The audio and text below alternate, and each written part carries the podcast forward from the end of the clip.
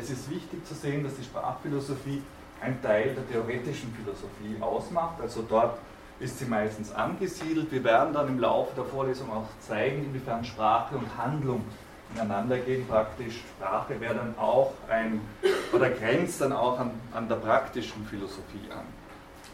Die Sprachphilosophie als eigenständige Abteilung oder Disziplin innerhalb der Philosophie hat sich relativ spät konstituiert, im 20. Jahrhundert. Dort kann man aber sagen, dass die Sprachphilosophie die prominenteste Ausbildung innerhalb der Disziplin war und ganz unterschiedliche Strömungen und Schulen haben sich dadurch ausgezeichnet, dass sie eben versucht haben, auf dieses Phänomen Sprache einzugehen. Also da kann man eigentlich behaupten, dass quer durch alle Richtungen sprachphilosophische Themen von enormer Relevanz geworden sind.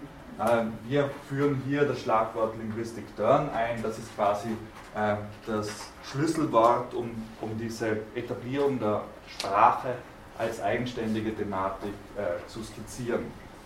Die Sprache ist aber, wenn auch nicht quasi als Disziplin und unter äh, diesem Schlagwort geführt, Thema der Philosophie seit Anbeginn des Denkens. Wir werden einen sehr, sehr weiten Schritt zurück machen bis in die Antike, um Ihnen aufzuzeigen, wie relevant dort Fragestellungen sind und wie stark wir immer noch in äh, sprachphilosophischen Überlegungen von diesen Fragestellungen geleitet sind. Also das heißt, äh, Sprachphilosophie auf der einen Seite systematisch im Mittelpunkt äh, der Philosophie im 20. Jahrhundert. Sie werden hier in der Vorlesung auch einen, eine Einführung in die Philosophie des 20. Jahrhunderts kriegen und gleichzeitig ein historischer Rückblick von der Antike bis zur Gegenwart. Was macht eigentlich die Sprachphilosophie oder was will sie? Wir haben hier zwei Punkte formuliert. Der erste Punkt zeigt auf, dass Sprache vor allem von einem instrumentellen Gesichtspunkt betrachtet wird. Sprache wird hinsichtlich ihrer Funktion und Leistung versucht äh, in den Blick zu nehmen. Äh, dazu gehören auch Überlegungen, äh, was der Ursprung der Sprache ist, beziehungsweise was ihr Wesen ist. Dieser Zug versucht Sprache ganz stark als ein bestimmtes Werkzeug oder vielleicht auch als ein bestimmtes Objekt in den Blick zu nehmen. Also als ein spezifisches Themenfeld. Der zweite Punkt, der eigentlich viel interessanter ist, versucht darauf zu reflektieren, inwiefern wir immer schon in sprachlichen Vollzügen sind. Das heißt, inwiefern die Sprache nicht nur ein Mittel ist, sondern eine Bedingung der Möglichkeit zu interagieren. Und zwar mit anderen, mit der Welt und natürlich auch mit uns selbst. Das heißt, hier wird Sprache wesentlich fundamentaler betrachtet, wesentlich konstitutiver für das menschliche Selbstverständnis wie im ersten Punkt. Und daraus ergeben sich zwei große Leitlinien, die wir Ihnen systematisch im Laufe der Vorlesung aufzeigen möchten. Die erste Leitlinie bezieht sich auf den ersten Punkt, den ich vorher skizziert habe. Und zwar wird dort die Sprache als ein epistemologisches oder erkenntnistheoretisches Problem verhandelt. Das heißt, hier wird im Hinblick auf die Frage, ob Sprache Wirklichkeit adäquat abbilden kann, inwiefern Sätze wahr sind etc. abgehandelt. Und im zweiten Punkt, der für uns in einer eminent wichtigen Art und Weise auch rausgestrichen wird, werden wir der Frage nachgehen, inwiefern die Sprache subjektkonstitutive, gemeinschaftskonstitutive und weltkonstitutive Implikationen trägt. Also hier mit dem Stichwort als Wesensbestimmung des Menschen. In den nächsten beiden Folien haben wir kurz noch einmal umrissen, was man unter diesem epistemologischen Problem verstehen kann. Hier haben Sie schon den ersten Ausblick auf die Stunde, äh, auf die nächste Stunde, nämlich äh, Im platonischen Dialog Kratilos wird verhandelt, äh, ob die Wörter quasi von Natur aus gegeben sind oder ob sie auf Konventionen beruhen und welche Probleme sich da auftun, auch inwiefern Wörter oder Sprache überhaupt in der Lage sind, Wirklichkeit oder Gedanken adäquat abzubilden bzw. auszudrucken. Und äh, hier sehen Sie sofort, dass die Frage nach der Wahrheit, die Frage nach der Richtigkeit der Wörter in den Mittelpunkt gerückt wird. Und ähm, das werden wir versuchen, Ihnen näher zu bringen. Einhergehend mit dieser Frage nach der Wahrheit der Sprache bzw. der Möglichkeit einer adäquaten Abbildung von Sprache geht auch die Frage einher, ob die Sprache nicht immer ein Vehikel ist, das uns auch in unserer Erkenntnisfähigkeit täuscht. Äh, das heißt, also um das mit Wittgenstein zu formulieren, der hat manchmal sehr pointierte Ausdrücke, ob Sprache nicht so etwas wie eine Verhexung des Denkens auch impliziert. Der zweite Aspekt, noch einmal umrissen, die Sprache als Wesensbestimmung des Menschen, äh, lässt sich auch schon in der Antike sehr gut nachzeichnen. Ähm, Aristoteles hat im ersten Buch seiner Politik, einen Text, den ich Ihnen sehr ans Herz lege, dass Sie den sich mal durchlesen, weil Aristoteles hier eine äh, philosophisch-politische Anthropologie zeichnet. Dort hat Aristoteles den Menschen als Zoon, Logon, Echon definiert. Und zwar sagt er, es ist nicht ausreichend, den Menschen als Zoon Politikon, als ein Lebewesen zu definieren, das in der Lage ist äh, oder das in der Gemeinschaft lebt, also Politikon von Polis, äh, in, in, Gemeinschaft leben, sondern es wird, der Mensch wird dorthin äh, nähergehend spezifiziert oder definiert, dass er zugleich auch äh, dasjenige Lebewesen ist, das Sprache hat. Und hier sehen Sie schon, wie wichtig Sprache ist. Sprache ist nicht bloß ein, äh, ein Zusatz zum Menschen, etwas, das äh, als eine besondere Fähigkeit dazukommt, wie äh, x andere Sachen, sondern äh, das ist quasi die Grunddefinition dessen, was wir überhaupt unter Menschsein verstehen. Diese Interpretation quasi der Wesensbestimmung des Menschen greift eigentlich ziemlich äh, weit bis ins 20. Jahrhundert. Wir haben hier quasi noch einmal Heidegger äh, von Seiten der Phänomenologie versucht aufzuzeigen. Äh, er schreibt, dass Sprache nichts ist, was der Mensch unter anderen Vermögen und Werkzeugen auch hat, sondern das, was den Menschen in seinem Dasein und in der Welt sein von Grund aus fügt und bestimmt. Also hier merken Sie diese Emphase auf die Sprache, die das Menschsein als solches auszeichnet. Die historische Entwicklung der Sprachphilosophie, die wir Ihnen auch sukzessive näher bringen möchte, möchten, beginnt eigentlich mit einem Baukenschlag, äh, nämlich ein Baukenschlag in die äh, andere Richtung, dass nämlich der erste und wichtigste Text in der Antike zur Sprachphilosophie, nämlich der platonische Kratilos, versucht mit der Sprache fertig zu werden. Wir werden das das nächste Mal sehen. Aristot ähm, äh, Sokrates bzw. Platon äh, belegen die Sprache mit einem dubiosen Merkmal, nämlich dass sie nicht in der Lage ist, Wirklichkeit adäquat abzubilden. Und ein Philosoph aus dem 20. Jahrhundert, Hans-Georg Gadamer, hat dann gemeint, dass eigentlich die Philosophie oder die Sprachphilosophie mit einer Sprachvergessenheit oder einer Verdrängung der Sprache beginnt.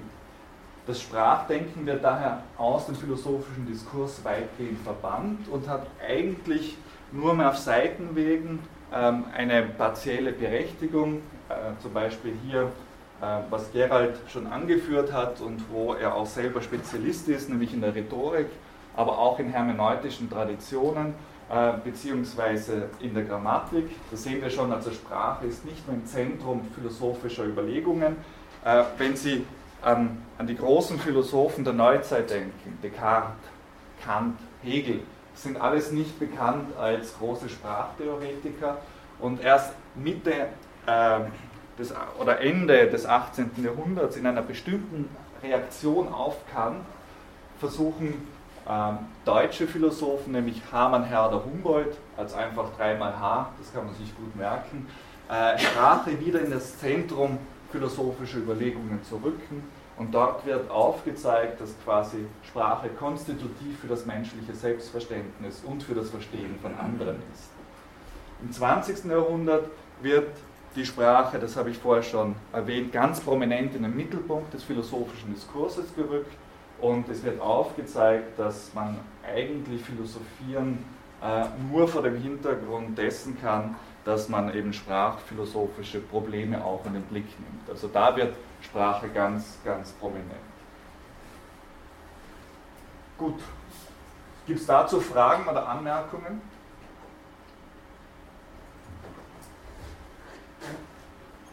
Wenn nicht, ähm, wird alles nochmal im Laufe des Semesters kommen. Sie brauchen heute keine Angst zu haben. Vielleicht relativ viel Stoff, den wir Ihnen hier präsentieren, aber alles das, was wir heute sagen, wird noch mehrmals im Laufe des Semesters immer wieder rekapituliert werden. Also ähm, von daher jetzt keine Sorge, dass Sie heute nicht alles verstehen oder allem folgen können. Das wird im Einzelnen detailliert dann jeweils noch über das Semester ähm, ausgearbeitet werden.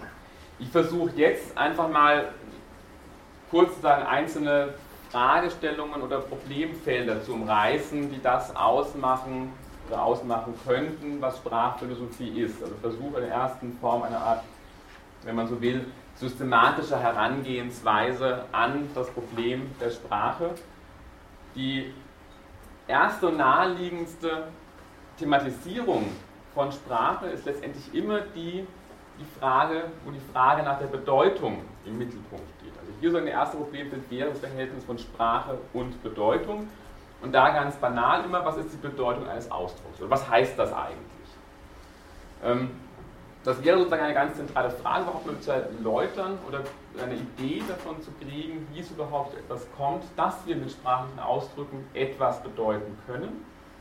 Und dann natürlich auch die Frage, worin letztendlich diese Bedeutung im Einzelnen besteht. Und dann die Frage, wo finden wir sowas wie Bedeutung? Ist Bedeutung in irgendeiner Form gebunden an sagen, Gegenstände in der Welt, insofern wir darauf verweisen können, sagen, das ist eine Tafel oder das ist eine PowerPoint-Folie oder hat Bedeutung wesentlich damit was zu tun, dass wir gewissermaßen mentale Repräsentationen im, im Kopf haben, auf die wir zeigen, implizit, wenn wir bestimmte Wörter verwenden. Die Frage, die sich auch stellt, ist ganz klar, gibt es überhaupt so etwas wie eine gemeinsame geteilte Sprache? Also natürlich gehe jetzt ich davon aus, wenn, wir hier, wenn ich hier einen Vortrag halte oder zu Ihnen spreche, dass Sie mich verstehen, dass wir eine Form der Sprache haben, die wir teilen. Das wäre jetzt das Deutsche, aber es ist klar, dass es relativ schwer auch schon fällt auszumachen, was ist das Deutsche tatsächlich. Auch das natürlich, man hat oft sehr fließende Grenzen. Und gleichzeitig wird auch sicherlich sehr schön deutlich werden, dass ich natürlich sehr häufig unter ganz bestimmten Begriffen etwas anderes verstehen werde als Sie, wenn Sie das hören zum ersten Mal. Also einfach, natürlich auch hier ist klar, diese Diskrepanz zwischen dem, was ich verstehe, wenn ich einen Satz formuliere, und was Sie letztendlich dann davon aufnehmen, muss nicht immer Konkurrenz sein. Trotzdem gehen wir davon aus, dass da doch in irgendeiner Form zumindest so etwas möglich ist, wie eine Art einer approximativen Annäherung. Anders formuliert, dieses Problem der sprachlichen Bedeutung wäre einfach die, wie ist überhaupt so etwas möglich wie Verständigung? Also wie gelingt es uns eigentlich, uns miteinander zu verständigen? Wenn man sich das mal genauer anguckt und überlegt, ist das alles andere als trivial. Also dass sowas funktioniert, auch dass Kleinkinder Sprache lernen, die hören irgendwelche Laute, entwickeln tatsächlich irgendwann mal die Fähigkeit, selber zu sprechen und irgendwann ist es für uns völlig normal, uns innerhalb einer Sprache zu verständigen aber Sie müssen nur daran denken, wenn Sie irgendwo in der U-Bahn sitzen und niemand sitzt neben Ihnen und spricht Chinesisch oder Japanisch oder Russisch, wie fremd das letztendlich klingt und auch da deutlich wird, dass eben das alles andere als selbstverständlich ist, wenn wir sagen, es ist sowas möglich wie Verständigung innerhalb einer Sprache. Deutlich wird das, einfach nur, um das mal auch ein Beispiel zu erläutern, wenn wir einfach fragen, ne, wie hast du das gemeint? Oder was willst du eigentlich sagen? Kann dann fragen, ja, was, was willst du mir damit sagen, wenn du sagst, der Hund ist bissig? Willst du mir damit drohen oder was soll diese Aussage? Also offensichtlich, und das sind genau solche Momente, wo, wenn man so will, auf Sprache oder sprachliche Bedeutung selber reflektiert wird und die Frage nach der sprachlichen Bedeutung zum Thema wird. Zweites wichtiges Problemfeld, auch das hat der Matthias schon angedeutet, das ganze Verhältnis von Sprache und Denken. Und hier natürlich die ganz zentrale Frage, ist Sprache einfach nur der Ausdruck unseres Denkens? Also ist die Sprache etwas, was sekundär zum Denken hinzukommt? Oder könnte es vielleicht nicht auch sein, dass Sprache offensichtlich konstitutiv, das heißt also notwendig ist dafür, dass wir überhaupt denken können? Also ist das Verhältnis von Sprache-Denken ein rein äußerliches? Gibt es erst Denken und dann die Sprache? Oder könnte es auch vielleicht sein, dass eben Denken ohne Sprache überhaupt nicht möglich ist oder erst ist, gewissermaßen ist die Sprache ist, überhaupt uns ermöglicht, auch eben zu denken in dem Sinne der Bildung von Begriffen oder von bestimmten Kategorien. Ganz zentrale Frage, und damit treibt sich eigentlich die Philosophie seit Platon um, ist dann immer die Frage, gibt es sowas wie ein sprachfreies, sprachunabhängiges Denken? Grunde genommen ist das schon auch ein Traum der Philosophie, dass es sowas geben könnte oder sollte. Weil wenn ich den Anspruch habe, eine absolute Wahrheit zu formulieren, dann wäre dieser Anspruch natürlich sozusagen wesentlich relativiert dadurch, dass ich annehmen müsste, dass sozusagen diese Wahrheit sich immer nur in einer konkreten Einzelsprache ausdrücken ließ und damit natürlich eben auch die Frage danach, ob sowas möglich ist, wäre dann ganz wesentlich in Frage gestellt. Das heißt also hier ganz konkret nochmal die Frage, auch das nochmal im Hinblick auf diese beiden Traditionslinien, die Matthias angedeutet hat, ist Sprache einfach nur ein Instrument, eine Art Werkzeug zum Zwecke der sprachlichen Verständigung und zum Ausdruck unserer Gedanken? Oder, und das wäre sozusagen die andere Perspektive, die ich einnehmen könnte, wäre die zu sagen, sind wir nicht eigentlich immer schon in sprachliche Sinnbezüge eingelassen und sagen, können auch natürlich in unserem Denken aus der Sprache selbst gar nicht heraustreten. Ja? Ich hätte auch noch eine Frage, und zwar, ähm, wie die Sprache in der Philosophie, also per Definition abgegrenzt wird jetzt von äh, Kommunikation von Tieren. Es muss ja jedes Lebewesen, das in Gemeinschaft lebt, muss ja auf irgendeine Form, auf irgendeine Art und Weise kommunizieren können. Also wie, was ist dann quasi das Besondere an der menschlichen Sprache? Also wie wird das abgegrenzt?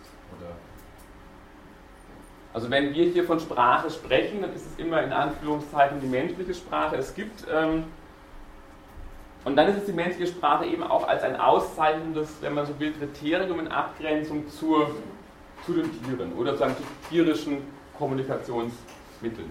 In der Linguistik gibt es durchaus auch Versuche, das auch wirklich tatsächlich an einzelnen Definitionen festzumachen. Also es gibt sozusagen in der Linguistik Klassifikationen, wo man also unterschiedliche Tiersprachen, von der Bienensprache bis hin sozusagen der, der, der, der, der Sprache der Wale versucht, diese Kriterien festzumachen, was diese Sprachen im Einzelnen auszeichnet. Das sind im Endeffekt gibt es dann, glaube ich, 23 dieser Definitionsmerkmale. Ähm, und das Argument wäre dann als Abgrenzung eben zu sagen, dass es tatsächlich eben dann nur dann die menschliche, also dass allen tierischen Sprachen fehlt letztendlich, auch wenn sie viel können, aber ihnen fehlt im Grunde genommen dann oft der entscheidenden Dinge, die eben nur die menschliche Sprache kann. Also die, ein, ein Moment gewissermaßen, was in tierischen Sprachen fehlt, dass tierische Sprachen können nicht, und das ist eine Auszeichnung für die menschliche Sprache, Sie können sozusagen die Sprache selbst nicht mehr zum Thema machen. Also die Möglichkeit der Unterscheidung zwischen einer Metasprache und einer Objektsprache. Also die Frage, was heißt das, wenn du sagst, das ist, der Hund ist bissig. Diese Möglichkeit, sozusagen der Reflexivität innerhalb der Sprache, das wäre ein Kriterium, was eben nur sozusagen die menschliche Sprache hat, was keiner Tiersprache zukommt. Ich habe übrigens einen Vortrag gesehen, also halt in dem Fall nur online, aber es ist die auch zum Thema Philosophie, Sprache und so weiter. Und hier wurde als wesentliches Kriterium auch, Reden mit die Kollegen. wurde auch als wesentliches Kriterium genannt, dass äh, es gibt auch Versuche mit Menschenaffen, mit Rabenvögeln und so weiter, äh, dass diese Tiere zwar ein Vokabular aufbauen können, das einige hundert Wörter umfasst, also ich glaube der Rekord liegt bei über 800, aber diese Tiere können eben nur drei Wortsätze bilden, also Polly will essen zum Beispiel oder mitspielen. Also immer nur diese, diese Paare, sie können keine richtige Grammatik bilden. Und da ist offensichtlich die Grenze, wie bei Kindern bis etwa zweieinhalb Jahren, wo dann offensichtlich bei uns Menschen sozusagen das Intelligenzverstärker zum Tragen kommt in Form der Sprache. Die Frage, die man eben stellen kann, ist das tatsächlich ein rein, also die Frage, weil es hier formuliert nochmal, dass eben ähm, Untersuchungen zeigen, dass eben einfach die Komplexität der sprachlichen Verknüpfungen bei Tiersprachen relativ begrenzt sind. Also auch der mit Horrible Essen wäre schon vorsichtig vielleicht, also das wäre schon, schon relativ weit gehen. Ähm, die Frage, die man sich trotzdem stellen kann, ist natürlich die, ist das sozusagen ein rein quantitativer Unterschied? Also kommt einfach nur quantitativ beim Menschen was dazu? Kann der halt einfach jetzt quantitativ mehr? Oder gibt es natürlich einen echten qualitativen Unterschied? Ne? Es gibt eine echte qualitative Differenz zwischen der menschlichen Sprache, was sie auszeichnet, gegenüber sagen, der tierischen Kommunikation. Man muss ganz ehrlich sagen, dass die, sagen, die Forschungen auch der Tierkommunikation in den ganzen letzten Jahrzehnten diese Grenze immer weiter verschoben haben. Also man hat also immer mehr, sagen, auch gerade in der Verhaltensforschung, in der Kognitionsbiologie diese Grenze immer weiter verschieben müssen, weil man schon erkannt hat, okay, also durchaus sind Tiere durchaus zu sehr vielen Fähigkeiten, auch kommunikativen Fähigkeiten in der Lage, die man ihnen, sagen noch vor einigen Jahrzehnten einfach nicht zugetraut hätte. Ja? Wie weit werden die Grenzen eigentlich gezogen? Also gehört Gestik und Mimik auch zur Sprache? Also ich nehme an, da gibt es wahrscheinlich verschiedene Ideen. Ähm, also wir halten jetzt, sagen wir mal so, wir halten jetzt ja hier erstmal bewusst den Begriff der Sprache relativ offen und versuchen nicht von vornherein gleich sozusagen eine Definition zu geben. Weil das Problem ist natürlich, wenn wir jetzt anfangen, gleich eine Definition zu geben, dann ist das Feld von vornherein abgesteckt und wir haben das Feld der Philosophie auch im engeren Sinne eigentlich schon verlassen. Deswegen versuchen wir erstmal relativ zurückzutreten und zu gucken, okay, was könnte man unter Sprache alles verstehen. Wir haben Ihnen jetzt hier auch bereits im Grunde genommen zwei Definitionen von Sprache geliefert, die sehr unterschiedlich sind. Die erste wäre die Sprache als Instrument zu begreifen. Das ist eine instrumentalistische Sprachauffassung. Dann wäre Sprache ein Objekt, das wir untersuchen könnten, die Sprache des Deutschen. Ein, dann im Sinne eines Werkzeuges. Die zweite Definition wäre ja die gewesen, dass wir sagen, Sprache ist die Wesensbestimmung des Menschen. Aber offensichtlich, wenn wir Sprache so verstehen, haben wir offensichtlich ein ganz anderes Konzept bereits von Sprache, was hier in Anschlag gebracht wird. Ähm, ja, bitte. Nur zu Ihrem Hinweis, also wer sich dafür interessiert, ähm, Sprache jetzt in Abgrenzung zu Tieren ähm, zu sehen, beziehungsweise überhaupt, dass Sprache mehr ist als bloße Verlautbarung und, und Bedeutung, dann empfehle ich das Buch von Michael Tomasello, Warum wir kooperieren. Das ist ein ganz kleines Surkamp-Büchel.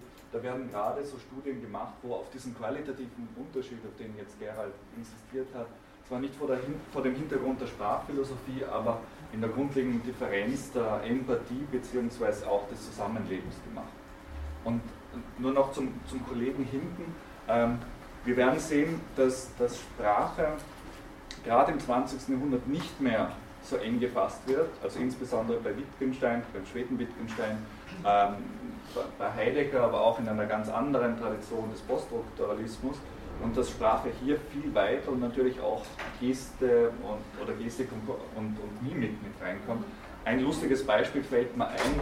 Wittgenstein hat lange Zeit eben äh, als, als Bedeutungstheoretiker gearbeitet und ein italienischer Kollege von ihm in Cambridge Pietro Sraffa hat einfach nur gemeint, was ist die Bedeutung von dem, also so eine napolitanische Geste. Und Wittgenstein hat gesehen, dass das Ganze natürlich viel, viel komplexer ist, dass Sprachspiele, so sein Terminus, stets äh, mit sprachlichen Verlautbarungen, aber auch Tätigkeiten, Handlungen, Gestik, Mimik verbunden ist. Also es ist wichtig, das hat Gerald ganz stark äh, gemacht, hier Sprache noch nicht einzuengen, bloß auf die verbale, akustische Verlautbarung und sagen, wir lassen das über eine Bedeutungsschiene laufen, sondern zu sehen, Sprache ist viel, viel mehr, es ist viel, viel komplexer. Wir sprechen auch von einer Sprache der Musik, eine Sprache, die die Dinge führen etc. Äh, und nicht so schnell das einzuengen auf reine bedeutungstheoretische Überlegungen. Okay, hast du noch Fragen? Vielleicht schreibst du das gerade an, wie der geschrieben wird. Der dritte wichtige Komplex, auch den haben wir bereits angesprochen, ist das Verhältnis von Sprache und Welt, von Sprache und Wirklichkeit. Auch das ist natürlich dann ganz klar die Frage und hier tritt natürlich auch zunächst mal einfach die epistemologische Frage in den Vordergrund, also inwiefern ist es überhaupt möglich, sich mit sprachlichen Ausdrücken auf die Welt zu beziehen. Also wie ist was möglich wie Referentialität, also wie ein Bezug auf etwas, zu sagen, dies ist eine Tafel. Oder hier sozusagen befindet sich ein Hörsaal. Ähm, und durch die andere Frage ist Sprache überhaupt in der Lage, Wirklichkeit adäquat zu repräsentieren, adäquat auszudrücken. Also genauso diese Frage spielt eine ganz wichtige Rolle zwischen sagen, Sprache und Welt. Und auch hier kann man wiederum die Frage anders stellen. Man kann natürlich auch vermuten, ja, einerseits stellt sich die Frage, ist Sprache in der Lage, Welt abzubilden, adäquat?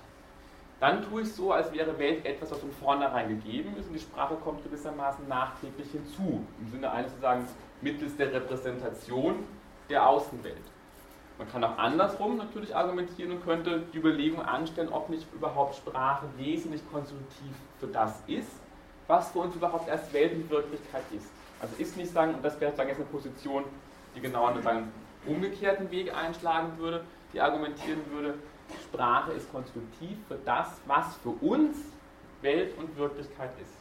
Also hier bekäme dann, Sprache würde nicht einfach nur repräsentieren, sie wäre nicht einfach nur ein repräsentatives Abbild der Wirklichkeit, sondern man könnte die Vermutung anstellen, dass sozusagen Sprache wesentlich daran beteiligt ist, überhaupt Wirklichkeit für uns erst jetzt in Anführungszeichen zu erschaffen oder zu konstruieren. Ein Problem, was sich natürlich auch stellt, ist das der Wahrheit, also einfach die Frage natürlich, wann ist eine sprachliche Äußerung wahr? Und dann kann ich versuchen, das irgendwie damit zu argumentieren, dass da eine Übereinstimmung gegeben sein muss zwischen zum Beispiel der logischen Struktur des Satzes und der logischen Struktur der Welt. Das ist eine These, die implizit, die bei ähm, dem frühen Wittgenstein vertreten wird. Ähm, und die andere Frage, die sich auch stellt, also auch das ist ein ganz wichtiger Punkt, die Philosophie hat sich eigentlich ganz lange Zeit, auch die Sprachphilosophie, immer nur auf sagen, sprachliche Äußerungen konzentriert, von denen man scheinbar offensichtlich klar sagen kann, ob sie wahr oder falsch sind. Was damit völlig unter den Tisch fällt, ist, dass es eigentlich ein Großteil oder der größte Teil unserer sprachlichen Äußerungen in der Sprache wollen überhaupt nicht wahr oder falsch und sind auch gar nicht wahr oder falsch. Also denken Sie einfach nur daran, ich gebe ein Versprechen oder ich bitte jemanden um etwas oder ich gebe einen Befehl. All das sind Äußerungsformen, bei denen wir nicht einfach sagen können, ob sie wahr oder falsch sind.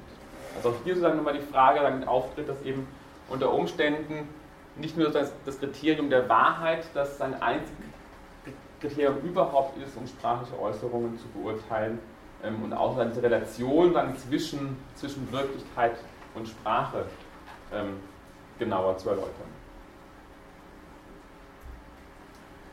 Das vierte Problemfeld wäre das von Sprache und Mensch. Und das tritt natürlich genau sozusagen jetzt in diese Frage hinein nach der Sprache als der Wesensbestimmung des Menschen.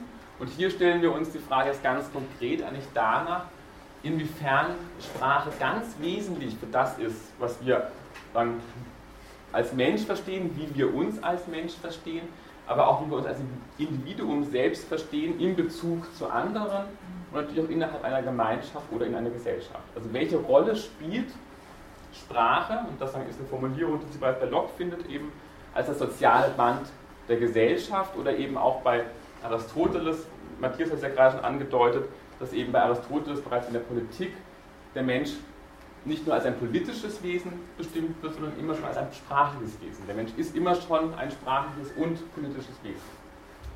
Ähm, eine weitere Frage, die sich auch stellt, natürlich, ist gerade schon angesprochen worden, also wie wird einfach tatsächlich Sprache überhaupt erlernt? Ist Sprache etwas, das hier angeboren ist? Oder wird sie gewissermaßen erst erworben? Oder gibt es gewisse Teile im Sinne einer Universalgrammatik bei Chomsky, von denen angenommen wird, dass sozusagen den Menschen gewissermaßen eigen sind, auch als Spezie? Die notwendig sind dafür, um überhaupt Sprache zu erlernen.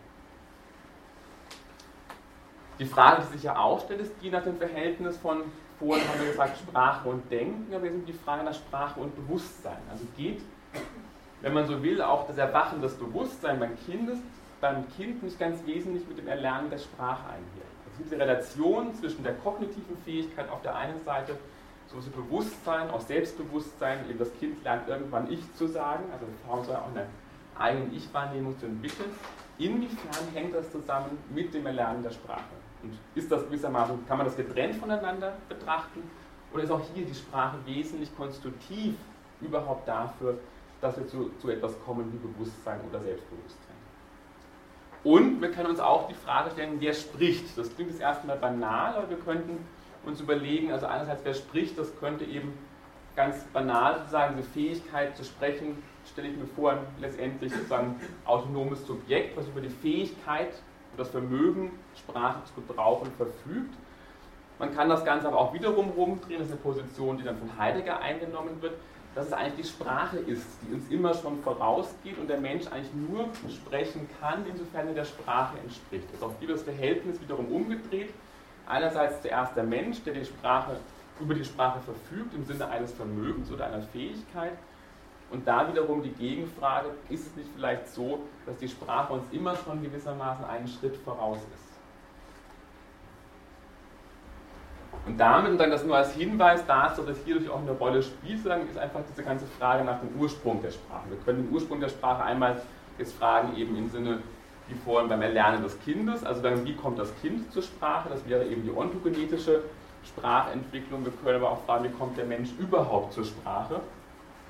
Ähm, und ist nicht auch der Ursprung der Sprache jeweils im einzelnen Sprechen zu suchen? Also ist nicht sagen, jede Äußerung, die ich mache, sagen, vollzieht sich da nicht auch so etwas sagen, wie eine Art sagen, Artikulation eines, eines sagen, einer, einer, einer Sprach, eines, eines, eines kleinen Sprachursprungs jeweils.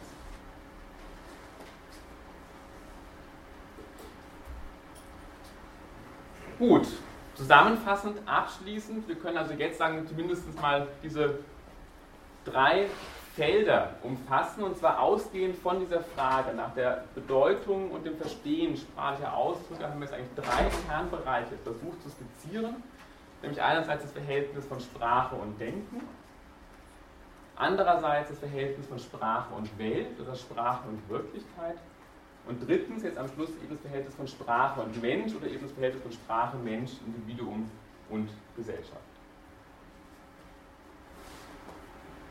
Okay, gibt es dazu Fragen?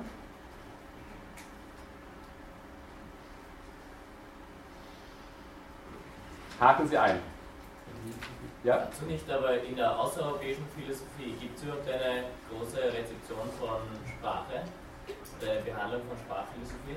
Schon im Mittelalter zum Beispiel, im arabischen Raum, spielt das irgendwo eine Rolle? Also kann ich Ihnen jetzt, also in der indischen Philosophie ganz sicher, das waren auch sozusagen die ersten, die Überlegungen auch gerade zur Grammatik kommt sozusagen aus der indischen Philosophie, also auch gerade sagen die Überlegungen zur Sanskrit-Grammatik, da spielt sicherlich die Reflexion auf die Sprache eine wichtige Rolle. Ähm, jetzt in, in anderen Philosophien kann ich es jetzt Ihnen spontan nicht beantworten. Wir konzentrieren uns jetzt hier schon sagen auf dieses abendländische Paradigma, also ausgehend von der griechischen Antike bis hin zum 20. Jahrhundert. Also das wird dann unser vorherrschendes Feld sein. Ja, ja aber gerade die arabische Philosophie geht ja direkt in der Tradition äh, der hellenistischen bzw. römischen Philosophie. Insofern äh, gibt es sehr viele äh, Aristoteliker im arabischen Raum, also ja, aber halt eben in der Tradition davor. Aber mir ist es nicht bekannt, dass innerhalb jetzt der, der, der, der arabischen Philosophie, äh, sprachphilosophische Überlegungen im, im Also nur als Teil äh, der Beschäftigung mit Aristoteles bzw. Platon halt. Wir haben ja auch vorhin auch deutlich gesehen, dass es in der Philosophie eher sowas gibt wie eine Sprachvergessenheit. Also, dass man also eher versucht, das Problem der Sprache am besten zu erledigen oder gar nicht wahrzunehmen. Also, es ist schon, sondern deswegen auch der Linguistik-Turn des 20. Jahrhunderts ist wirklich der Moment, dass man drauf kommt, ups, wir haben eigentlich ganz lange vergessen, auf die Sprache selbst zu reflektieren. Also von daher glaube ich, ist das schon wahrscheinlich auch ein Grundzug sicherlich, der jetzt für die Philosophie prinzipiell kennzeichnend ist, dass eben dann die Sprache eher ausgegrenzt wird aus der philosophischen Betrachtung und eben erst auch sehr spät dann wirklich eben im 20. Jahrhundert in der Kritik wird. Ja. Nur ganz kurz, der Hinweis ist richtig, also auf die arabische Aristoteles-Rezeption. Dort wird aber vor allem quasi ähm, dieser logische Teil von Aristoteles rezipiert. Und wir versuchen aufzuzeigen, dass diese Verengung der Sprache auf spezifische logische Fragestellungen schon eine Verkennung des gesamten Phänomens ist. Und ähnlich ist es auch bei der Stoa bzw. im späten Hellenismus, wo genau äh, getrennt wird zwischen äh, Phoné oder einem inneren Logos und einem äußeren Logos, also von wäre wär der Laut, und ähm, dass dann die Sprache gerade um ihre, ihre spezifische Dimension gebracht wird, nämlich immer schon subjektkonstitutiv und, und gemeinschaftskonstitutiv zu sein, weil selbstverständlich der innere Logos dann quasi unter Anführungszeichen ein reines Denken oder Sprachnakt wäre. Also da, da gibt es eine Rezeption, aber die geht in eine bestimmte Richtung, die, die hier problematisiert wird.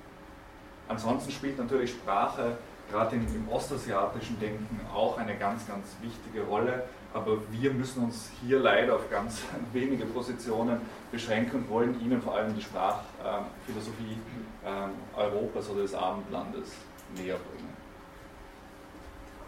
Kann man nicht sagen, dass gerade diese Religion welche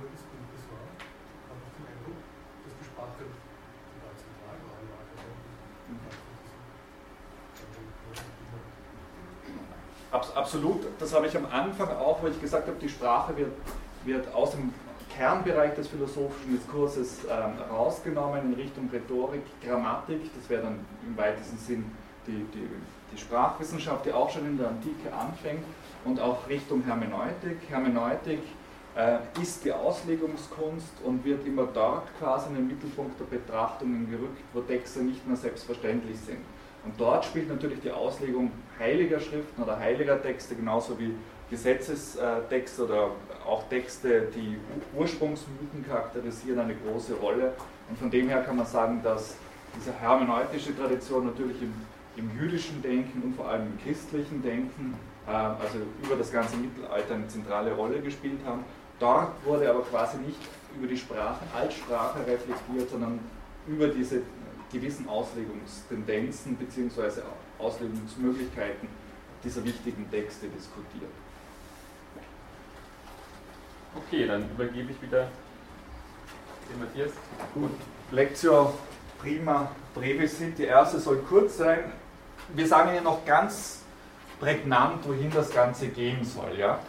Ähm, Sie kriegen von uns zweierlei, oder sollten das zumindest, kriegen einen historischen Überblick über die Sprachphilosophie des Abendlandes und einen systematisch, eine systematische Zusammenschau, die sich vornehmlich auf diese Grundprobleme Sprache als epistemologische äh, Variante bzw. Sprache als wesenskonstitutives Moment des Menschen konzentriert.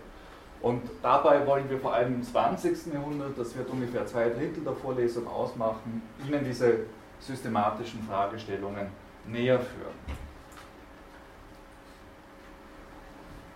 Von der Antike bis zum 19. Jahrhundert wird das relativ ähm, kurz gehalten, ähm, einfach nur damit Sie einen Grundeinblick ähm, bekommen äh, in spezifische Fragestellungen der Tradition, die dann im 20. Jahrhundert unter Berücksichtigung neuerer Erkenntnisse aufgegriffen werden. Und dort möchten wir das Ganze in Richtung äh, von drei Strömungen bringen. Und zwar ähm, ist das auf der einen Seite die sprachanalytische Philosophie, die wird hier mit, mit Frege und, und Wittgenstein behandelt und Fortentwicklungen der, der postanalytischen Philosophie. Dann die zweite Strömung, die uns auch sehr wichtig ist, ist der Strukturalismus, also Saussure, und auch des Poststrukturalismus, da werden wir Ihnen Derrida näher bringen. Und dann der Phänologie und der Hermeneutik, da werden wir uns vornehmlich auf Heidegger konzentrieren um Ihnen einfach aufzuzeigen, wie komplex dieses Geflecht der Sprachphilosophie äh, im 20. Jahrhundert sich artikuliert. Alles, was vorher ist, als Antike, dort mit äh, Platon und Aristoteles, beziehungsweise der frühen Neuzeit mit äh, Locke und Leibniz, beziehungsweise der, den Vorläufern der Hermeneutik mit Herder und Humboldt, wird auf diese systematischen Fragestellungen dieser Traditionslinien hin äh, getrimmt werden. Ich möchte Sie gar nicht zu lange mit diesen Überlegungen äh, äh, konfrontieren. Wichtig ist, dass in der sprachanalytischen Philosophie, wie Sie hier sehen, äh, aufgezeigt wird, dass die philosophischen Probleme äh, vornehmlich oder im Wesentlichen sprachlicher Natur sind. Also der frühe Wittgenstein hat das sehr prominent äh, in den Mittelpunkt seiner, seines Denkens gerückt. Ähm, Probleme, die nicht sprachphilosophisch quasi artikuliert werden können, sind keine Probleme. Und eine Reihe der metaphysischen Fragestellungen lassen sich daher auch als Scheinprobleme entlarven. Deswegen auch dieser metaphysikkritische äh, Duktus des Wiener Kreises. Und innerhalb der sprachanalytischen Tradition wird grob zwischen zwei Linien unterschieden, nämlich äh, auf der einen Seite äh, die Linie, die von, von Frege, Russell und dem frühen Wittgenstein ausgeht, dass Sprache als Idealsprache behandelt wird und ähm, eine Wende innerhalb dieser analytischen Tradition hin zur äh, alte, Alltagssprache, zur normal, äh, Ordinary Language, nämlich beim späten Wittgenstein, aber auch mit Austin und Searle. Auch das wollen wir Ihnen hier äh, zu Gemüte führen. Das zweite, das habe ich schon kurz umrissen, ist der Strukturalismus und der Poststrukturalismus mit Saussure und Derrida. Kurz, was will der Strukturalismus? Der versucht aufzuzeigen, dass wir Sprache nicht mehr im Sinne äh, einer Gegenüberstellung von Welt und Wirklichkeit zu fassen haben, sondern dass Sprache sich selbst als ein differenzielles System artikuliert und zwar ohne positive Einzelglieder. Das, was den Wert eines sprachlichen Zeichens ausmacht oder Anführungszeichen die Bedeutung, äh, ist das, was es nicht ist. Also in dieser negativen Abgrenzung erfährt es eine Bestimmung.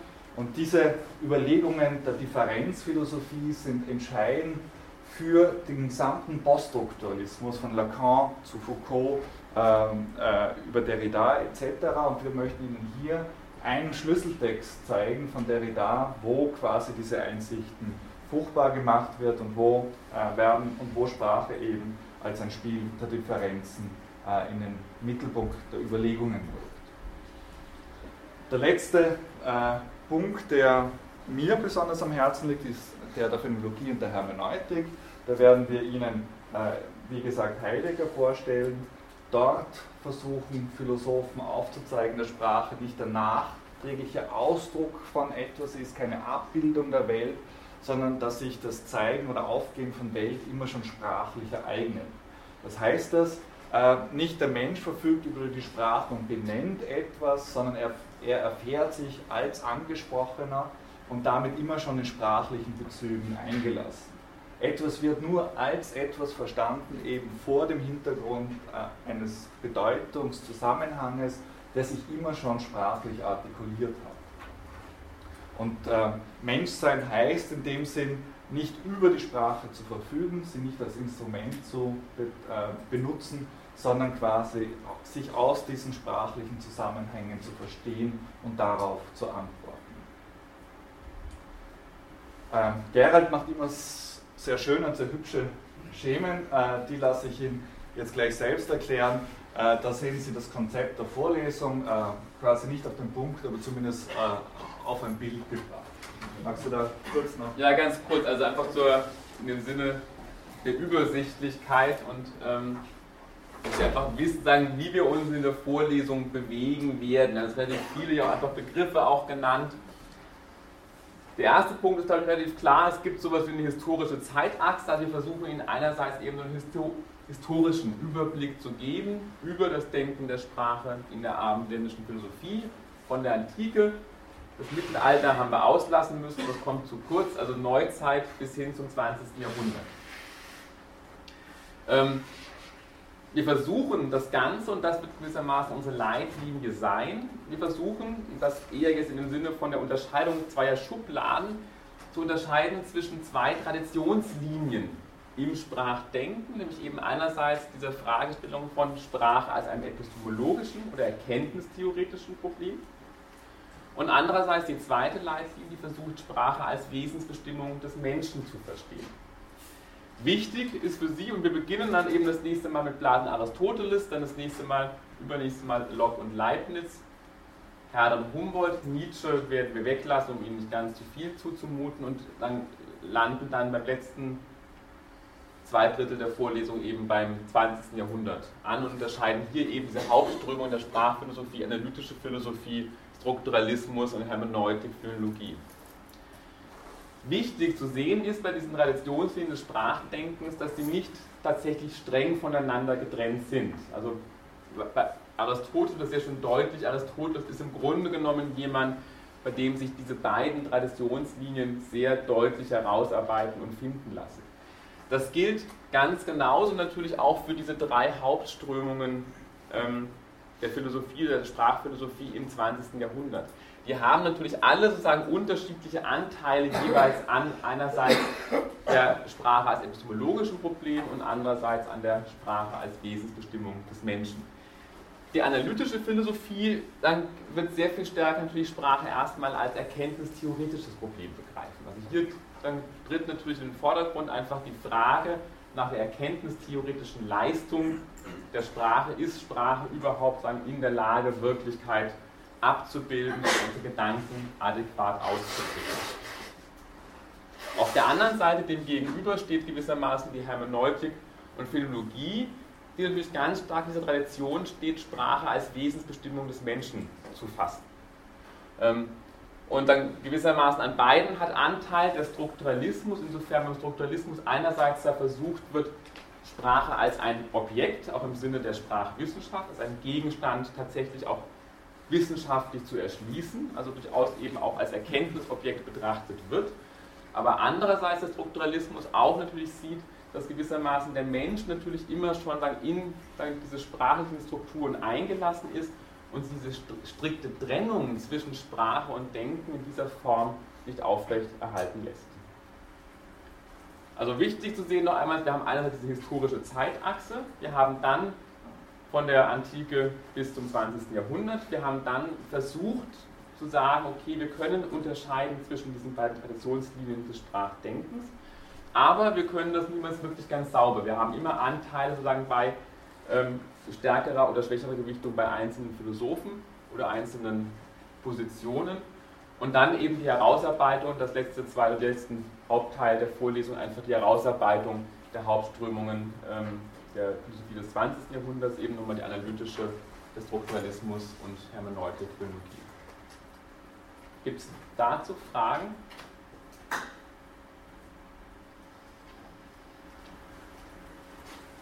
Ich bringe dann diese Folie nochmal oder am Ende in der letzten Vorlesung. Dann werden Sie hoffentlich genauer wissen, sozusagen, was Sie hier sehen. Ähm, also ganz am Ende wird sie auch nochmal kommen und dann im Sinne einer Rekapitulation werden wir nochmal das auch aufnehmen, was ganz am Anfang hier gesagt worden ist. Okay, dann würde ich jetzt einfach weitermachen mit ein paar Hinweisen. Matthias kann mir helfen.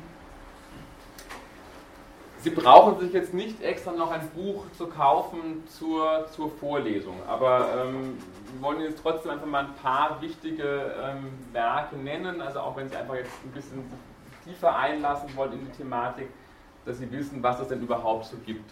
Ähm, zunächst mal ganz kurz einfach nur Textsammlungen. Da gibt es einmal, die ist ja schon ein bisschen älter, die Textsammlung Sprachphilosophie von Christian Bermes. Im Alber Verlag ist auch sozusagen versucht, eigentlich so unterschiedliche Texte zu kombinieren, ähm, sowohl auch in historischer Hinsicht als auch in systematischer Hinsicht. Ähm, was die analytische Sprachphilosophie anbelangt, so ist der Martin Nisch ich hoffe, wird so ausgesprochen, das absolute Standardwerk. Also der versammelt eigentlich die Klassiker der analytischen Sprachphilosophie, aber ausschließlich aus dem 20. Jahrhundert. Aber das sozusagen ist so ein, ein ähm, das nennt sich The Philosophy of Language, das ist eigentlich so ein Klassiker, der genau so die zentralen Texte ähm, der, der analytischen Sprachphilosophie versammelt. Da gibt es mittlerweile die fünfte oder auch schon sechste Auflage und der hat auch so an die 800 oder 900 Seiten. Also ist ein recht, recht dickes, dickes, recht umfangreiches Buch. Jetzt ganz neu erschienen ist ähm, der Band von Jonas Pfister, Texte zur Sprachphilosophie. Auch hier wird versucht, so eine Auswahl zu treffen aus einzelnen, von ganz unterschiedlichen Autoren und die in irgendeiner Form systematisch ähm, zu ordnen. Ähm, einfach mal anschauen, ob Sie damit in irgendeiner Form zurechtkommen oder ob Ihnen das weiterhilft. Aber dann, Sie haben ja über den Video eine Textauswahl, die wir Ihnen getroffen haben. Aber sicherlich sagen, kann man sehr unterschiedliche Gewichtungen da auch jeweils im Einzelnen treffen.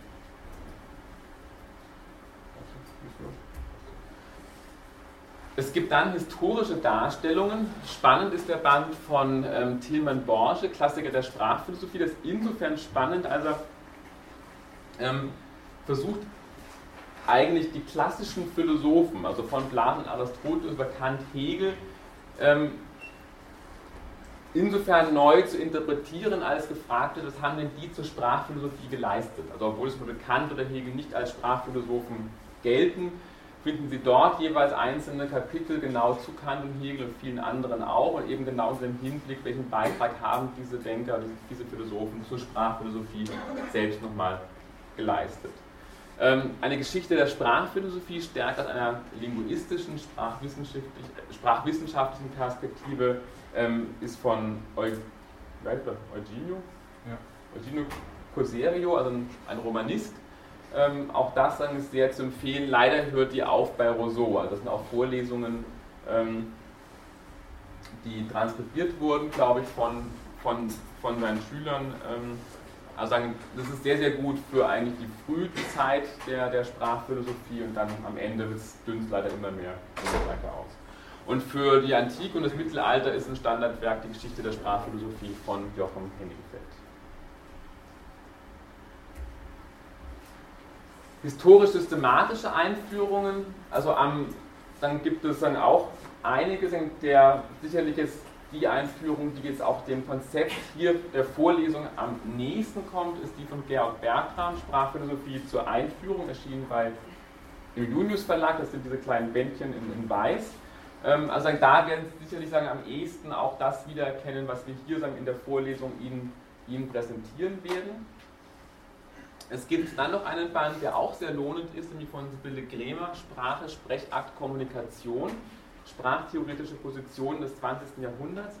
das ist jetzt keine sprachphilosophische Einführung im engeren Sinne, aber Sibylle Griemer versucht, ähm, ganz unterschiedliche sprachtheoretische Konzeptionen, also wirklich von Chomsky bis hin zu Lacan oder Derrida oder auch Judith Butler, also ganz unterschiedliche Autorinnen herzunehmen und die jeweils dahin hin zu befragen, wie bei diesen Autorinnen Sprache und Kommunikation jeweils gedacht wird oder auch im Einzelnen konzeptualisiert ist.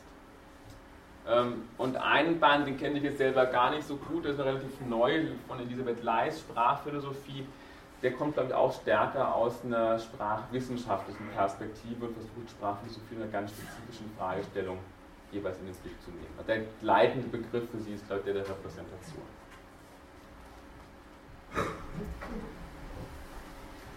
Es gibt dann noch eine ganze Reihe von analytisch-systematischen Einführungen, also auch die wiederum eher ist die stärkere Ausrichtung auf die analytische Philosophie. Da ist ein Klassiker der William Lysons, Philosophy of Language, a Contemporary Introduction. Ähm, für den deutschsprachigen Raum gibt es in dieser, ich habe es glaube ich nicht dabei, aber das ist diese gelbe Reihe in der wissenschaftlichen Buchgesellschaft, ähm, gibt es von Albert Neven und Markus Streng eine Einführung in die Sprachphilosophie.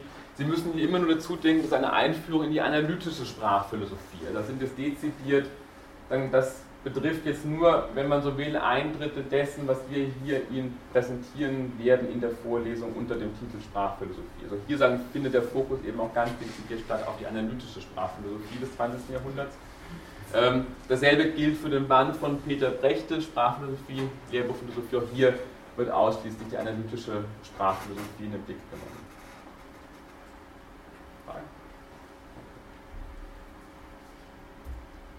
Gut, willst du eine Zusammenfassung?